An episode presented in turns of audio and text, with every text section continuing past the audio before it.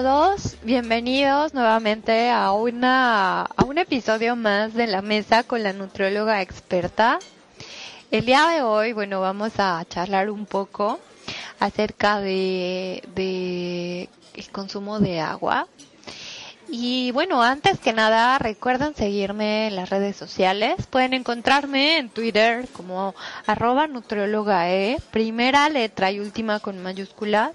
También en Facebook, búsquenme como nutrióloga experta. Porfa, regálenme un like. Y bueno, también me pueden seguir a través de, eh, de de mi blog, eh, que es un espacio que, que he creado para las personas que les encanta leer, que les encanta conocer, que les encanta informarse, investigar o, o sobre todo leer sobre temas que están eh, muy relacionados al área de la nutrición. Eh, la dirección del blog es www.nutriólogaexperta.net y bueno, si quisieran agendar una cita por videollamada, eh, pueden hacerlo a través de mi sitio que es www.nutriologaexperta.com. El día de hoy voy a, voy a platicarles acerca de la importancia del consumo de agua y sobre todo cómo optimizar mi ingesta de agua. Porque es, es un caso realmente, eh, es un hecho que los pacientes llegan a consulta o me preguntan eh, qué pueden hacer porque no quieren tomar agua o eh, no les gusta tomar agua o peor aún les da asco el agua o en otros casos sustituyen el agua por otras bebidas.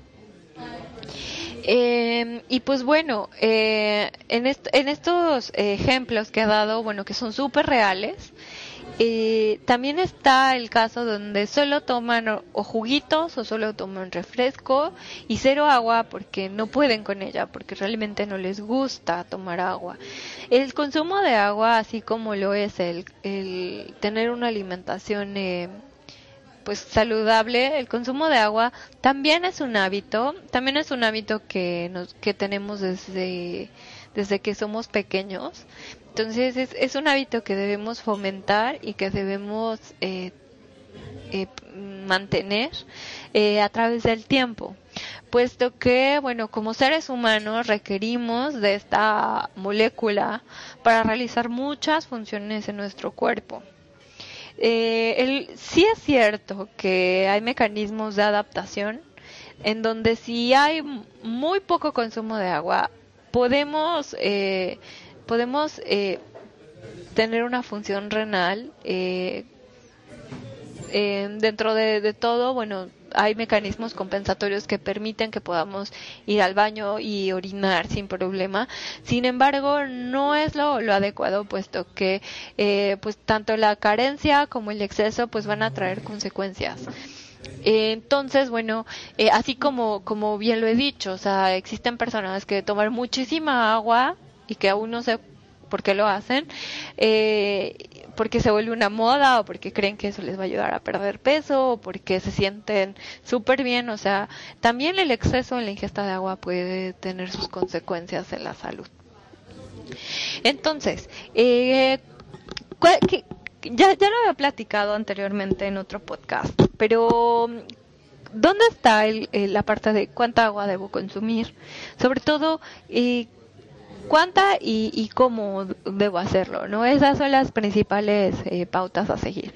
Entonces, ¿cuánta debemos eh, hacer un cálculo de 30 mililitros por kilo de peso actual? Es decir, si, si pesa 60 kilos, entonces 6 por 30, que serían 1800 mililitros o lo que es equivalente a 1.8 litros. ¿De acuerdo?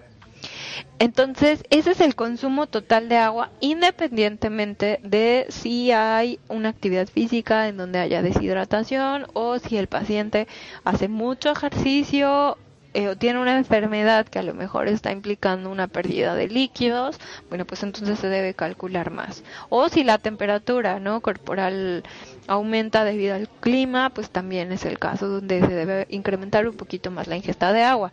De no ser así, bueno, pues entonces eh, lo correcto van a ser 30 mililitros por kilo de peso. Pero quiero aterrizar esto más a la cuestión práctica, o sea, ¿qué podemos hacer para optimizar la ingesta de agua? Eh, primero, si es el caso en el que no consumes más que un vaso con agua, solamente un vaso con agua y no más durante todo el día, entonces este podcast es para ti, estas recomendaciones son para ti. En, en primer plano, lo que debes hacer es estar consciente de que tu ingesta es menor y hacer algo, hacer algo para cambiar, ajá, o para modificar ese mal hábito. Eh, ¿Cómo lo puedes hacer? Una opción es que eh, incrementes de lo que consumes, bueno, dos vasos más de agua. Si consumes uno, bueno, suma dos vasos más de agua y quédate así por un par de semanas hasta que ya lo, lo dominas por completo. Es decir, que ya consumas tres vasos todos los días es una ganancia y está haciendo un cambio representativo. Recuerda que los pequeños cambios hacen grandes diferencias. Entonces, no necesitas de un día para otro tomarte los dos litros que vienen en la botella eh, de buena fuente, por ejemplo. Eh, lo que sí puedes hacer es, eh, pues poco a poco, o sea, fraccionarlo y ponerte metas alcanzables. O sea, es mucho más fácil que te tomes dos vasos extra que te tomes dos litros. Y poco a poco, pues irás y, eh, haciendo un aumento gradual a esa ingesta de agua.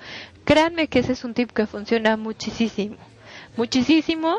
Y bueno, se van a ir notando los cambios.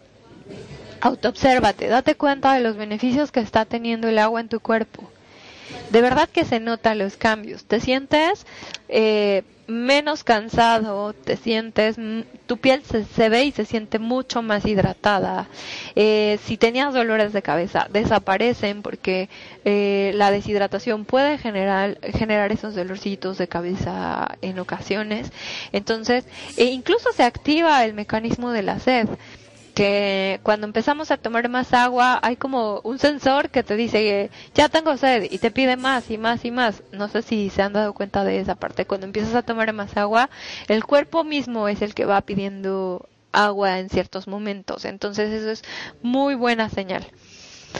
Eh, el segundo tip que te quiero dar es, bueno, puedes disfrazar un poquito, ¿no? El, el agua que consumes. Sí, ¿por qué no? Hay que ser más flexibles. Eh, honestamente en consulta yo les digo, no, solo que sea agua natural, pero en estos casos también se puede un poquito ayudarse eh, con ciertas, eh, ciertas, eh, por ejemplo, infusiones o fruta natural o eh, también puede ser alguna alguna bolsita de té o alguna tisana que puedan darle un sabor diferente al agua y sobre todo, bueno, la disfrazan, disfrazan un poco el color y resulta más atractivo. Entonces, ¿por qué no? ¿Por qué no utilizar, eh, eh, no sé, Jamaica, que es natural, es 100% natural la Jamaica, solo la pone a servir, es un producto mexicano, muy, muy, muy, muy útil para, para la cuestión también de, la diuresis, para algunas personas les hace como ir más veces al baño y pues también por eso la consumen, pero en este caso, bueno, en el caso más de incrementar el consumo de agua, bueno, tiene un sabor delicioso y pues bueno, es muy fácil de preparar. Utiliza jamaica natural. Evítate esos polvitos llenos de color o jarabes que, bueno, pueden contener otro tipo de, de ingredientes que, que pueden o incrementar tu peso o te pueden como hacer esa dependencia al polvito y entonces no vamos a conseguir el que puedas tomar agua natural. Eh, también puedes utilizar rebanadas de pepino, rebanadas de limón y agregártelas a tu agua y queda y le da como que ese aroma y ese sabor así muy natural. Y bueno, en esas botellas de plástico que son transparentes está súper de moda y sabe delicioso.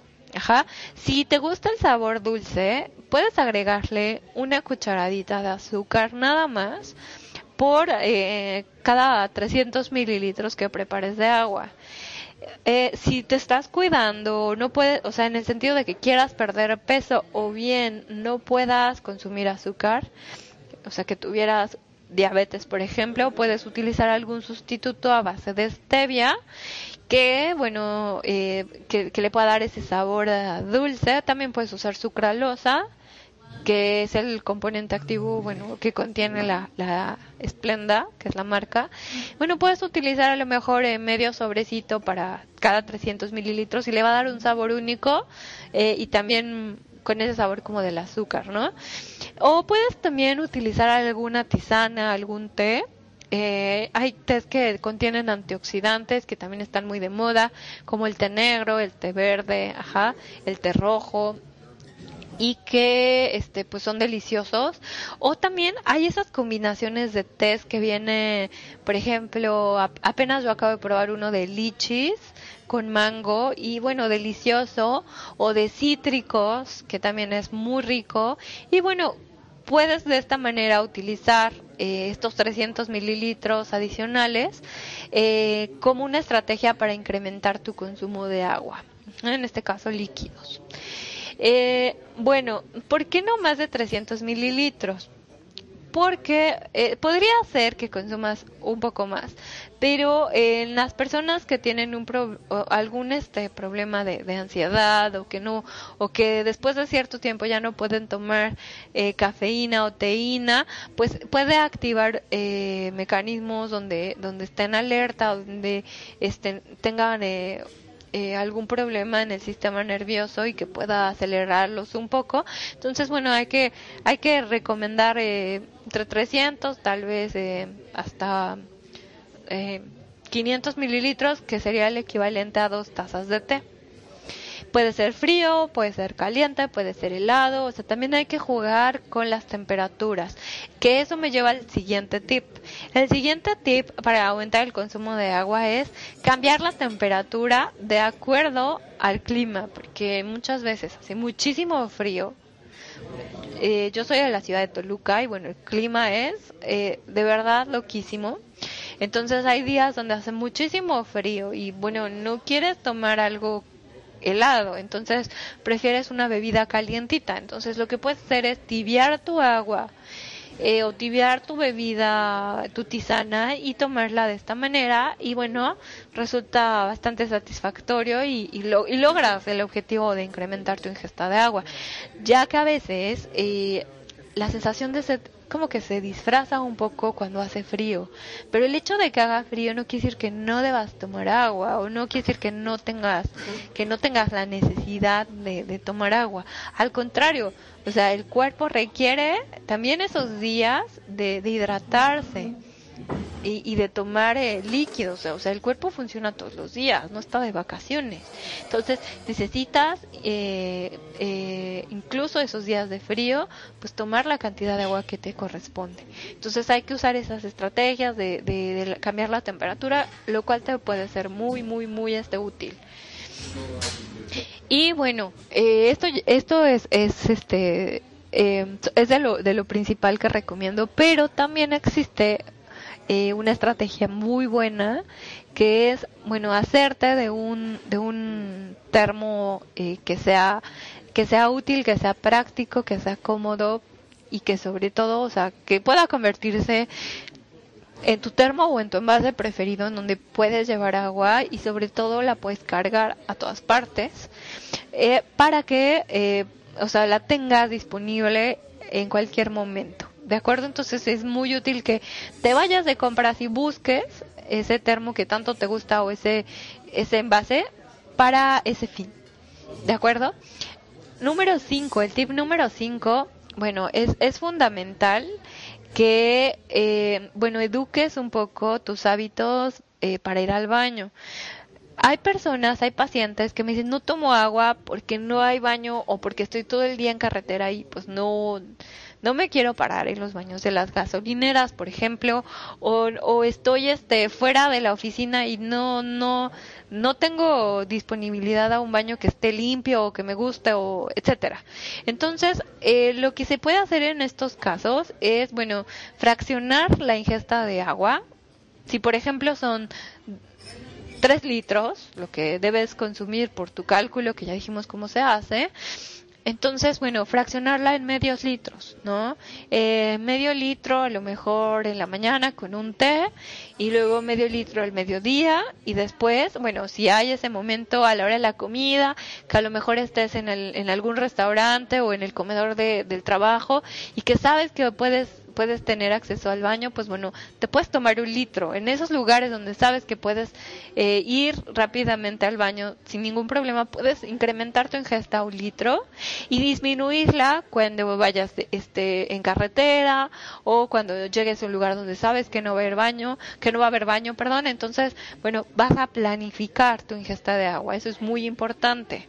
O sea, no tomarla por tomarla y nada más así como que hay cuando cuando cuando cuando caiga, ¿de acuerdo? Sino hay que planificar y sobre todo ver cuándo voy a poder hacer eh, eh, hacer una escala técnica como le dicen por ahí y bueno puedo ir al baño o cuándo no voy a poderla hacer de acuerdo y bueno por último súper importante si no cubrieron con su ingesta de agua eh, en todo el día y solamente tienen así a las 8 de la noche tiempo, ojo, hay que revisar muy bien ese horario nocturno de las escalas al baño.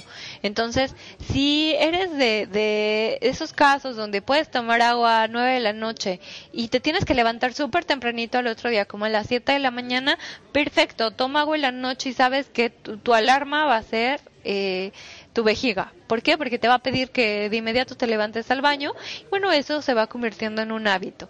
Pero si eres del, del tipo de personas que, bueno, o sea, se levanta un poquito más tarde y entonces, eh, pues tiene ese chance de dormir un poco más y de pronto pues se levanta porque tiene que ir al baño y se levanta a las 5 de la mañana y ya se desmañanó y entonces ya está todo, todo el día desequilibrado, pues bueno, entonces lo recomendable es suspender el consumo de agua en esas horas eh, de la noche y bueno, reiniciarlo al otro día. Entonces, ojo, eso se trata eh, sobre todo de visualizar las conductas que tenemos y autoobservar eh, cómo estamos educando nuestro sistema urinario.